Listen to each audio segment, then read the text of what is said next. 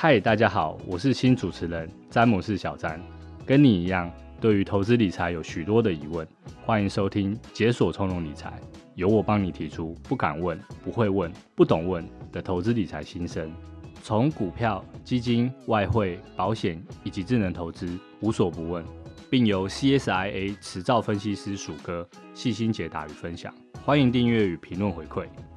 在职场上、家庭中，我们都需要轻松透气的小时光。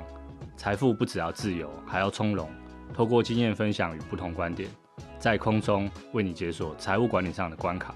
解锁从容理财，投资路上神队友，与你一起创造从容投资、品味理财的态度生活。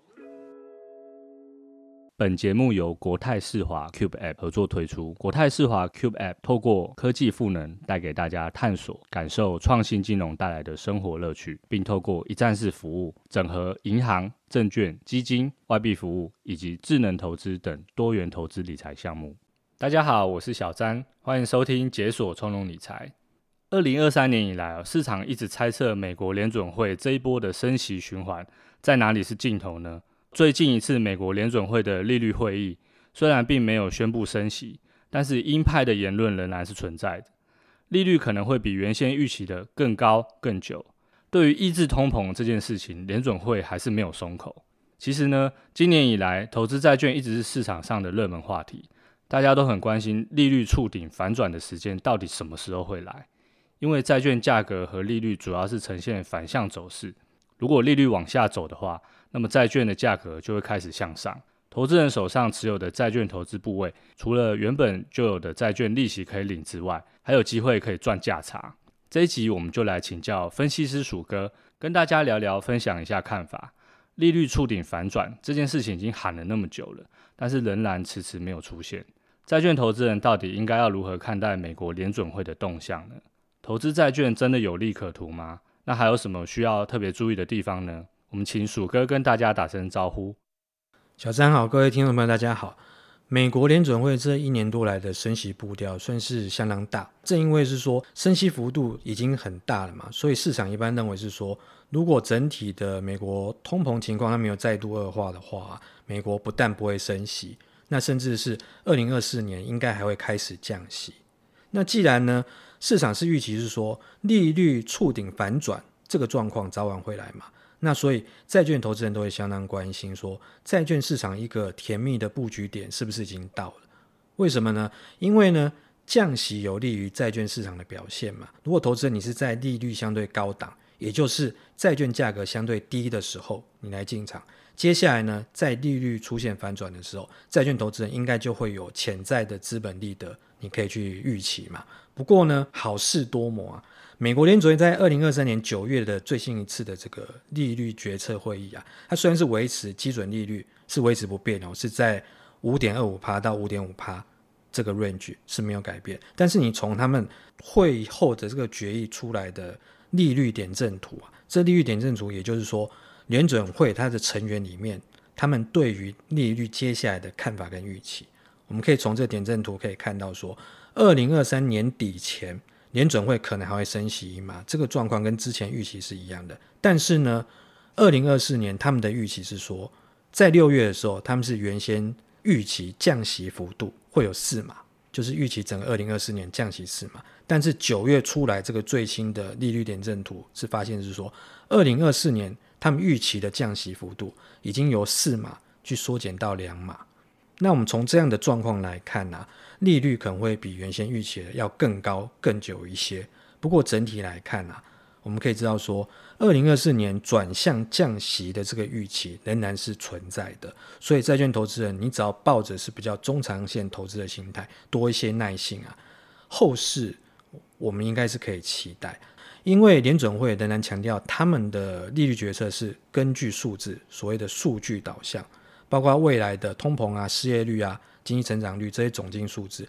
还是他们去调整货币政策方向的一个主要的决策参考依据啦。这样的说法其实白话来讲，就是在保持弹性，他们并没有明显的偏向一定要升息或者是一定要降息。那况且呢，就是这一次就是九月会议的这个点阵图，它显示说，二零二四年降息幅度是比原先预期缩小。不过呢，今年底仍然是联准会升息的一个所谓终点。换句话说呢，就算未来降息幅度缩小，也就是说利率会降比较慢，但是整体来看呢、啊，二零二三年底的利率是会触顶，然后二零二四年开始转向降息，这样的大方向并没有改变。对于债券投资人来讲，隧道口那道曙光应该是不远的。就像鼠哥所说的。债券投资人的曙光应该是不远的，因为二零二四年转向降息是目前联准会以及市场的主流看法。接着要请教鼠哥哦，因为债券价格会改变，投资债券也有价格风险。那么投资债券时应该要注意什么地方呢？投资一定有风险嘛，而且债券投资人应该都知道说，利率跟债券价格是呈现反向的一个关系。那这边呢，我另外提供大家一个简单的观念，我觉得这个观念对于未来大家去投资债券还有相关的一些产品的时候，应该会蛮有参考性的。那这个就是说，投资人你在买进债券当下的这个到期值利率啊，大致上就是你投资人你去买进债券后，你持有到期，你总共可以获得的一个年化报酬率的这个概念。听起来有点抽象，所以我举个实际上的一个小寓言故事来跟大家说明，大家可能会比较明白。我们假设一下，目前的债券到期值率是五趴好了，那我们在某个地中海岛国上面的居民叫小白，他今天上午他花一百万去买进面额一百万元，然后剩一年到期，然后票面利率是五趴的债券，债券发行人他不违约的状况下。过了一年之后，就是明年这个时候，小白就预期就是可以领到五万元的利息嘛。那同时他也会可以拿到一百万元的本金拿回来。在这个状况下，小白他的投资报酬率就是五趴，那就是跟前面讲的到期殖率五趴，两个是 match 是符合的。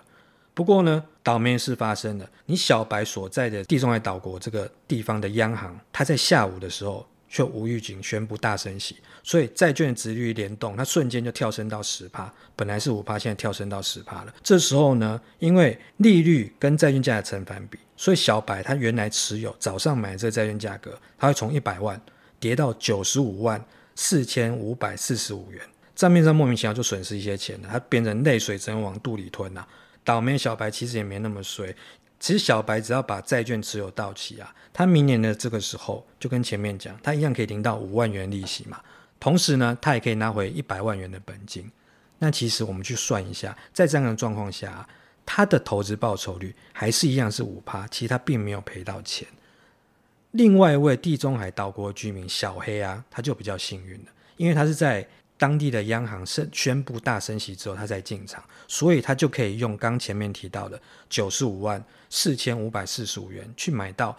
面额是一百万元，票面利率是五趴，剩一年到期的债券。那在这个状况下代表什么呢？小黑明年的这个时候，他就可以拿到五万元的利息，还有面额一百万元的这个本金，他可以拿回来嘛？所以小黑这时候报酬率是多少？他等于是他总共拿回一百零五万。但是他花的本钱跟小白不一样，小白是花一百万，但是小黑呢，他在升息之后，他是花了九十五万四千五百四十五元，他花比较少的钱就拿到，所以他的投资报酬率是十趴。大家从这个故事就可以发现是说，第一个状况是小白他买进当下。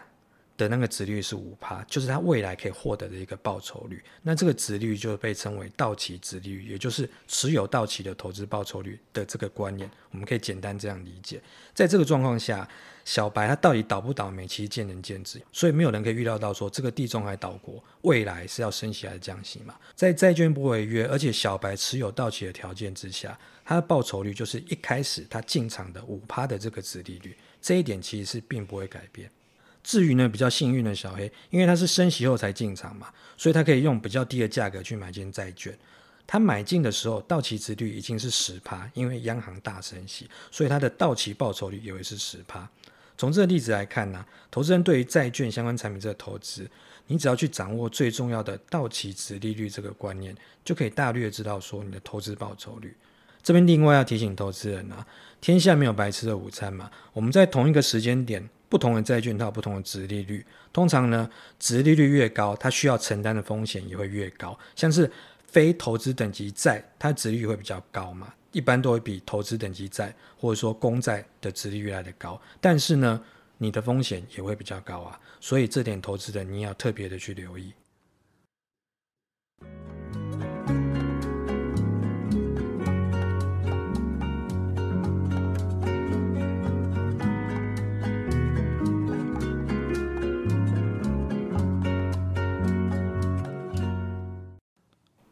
到期值利率的观念哦十分重要，因为这会和债券投资人报酬率息息相关哦。最后请教鼠哥哦，现在是不是投资债券的好时机呢？还是只要做好资产分配，任何时间点都是投资债券的好时机呢？主持人这问题，我觉得问得非常好。我觉得这也是债券投资人最关心的问题之一啊。我们要回答这问题，其实投资人你可以问自己一个一句话啦：你到底要的是领息，还是你是要赚价差？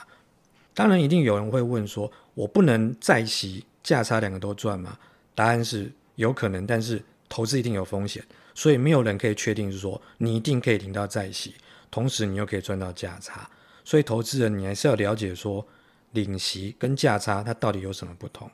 首先呢，你投资人持有债券，代表你借钱给发行债券的人嘛，有借有还，再借不难。所以你只要借钱的人信用好。按时缴息，到期还本，你投资人就可以顺利的获得你投资债券所带来的报酬嘛。举例来说好了，假设主持人投资一百万去买进十张，是每张十万元的这个债券好了，那每张债券面额就是十万嘛。那它的约定时间是五年，那每年会支付五趴利息，到期会还本给主持人。在债务人不违约的状况下，这五年的期间呢、小詹，你每年都会收到五趴利息，也就是五万元。那五五年的时间到了之后呢，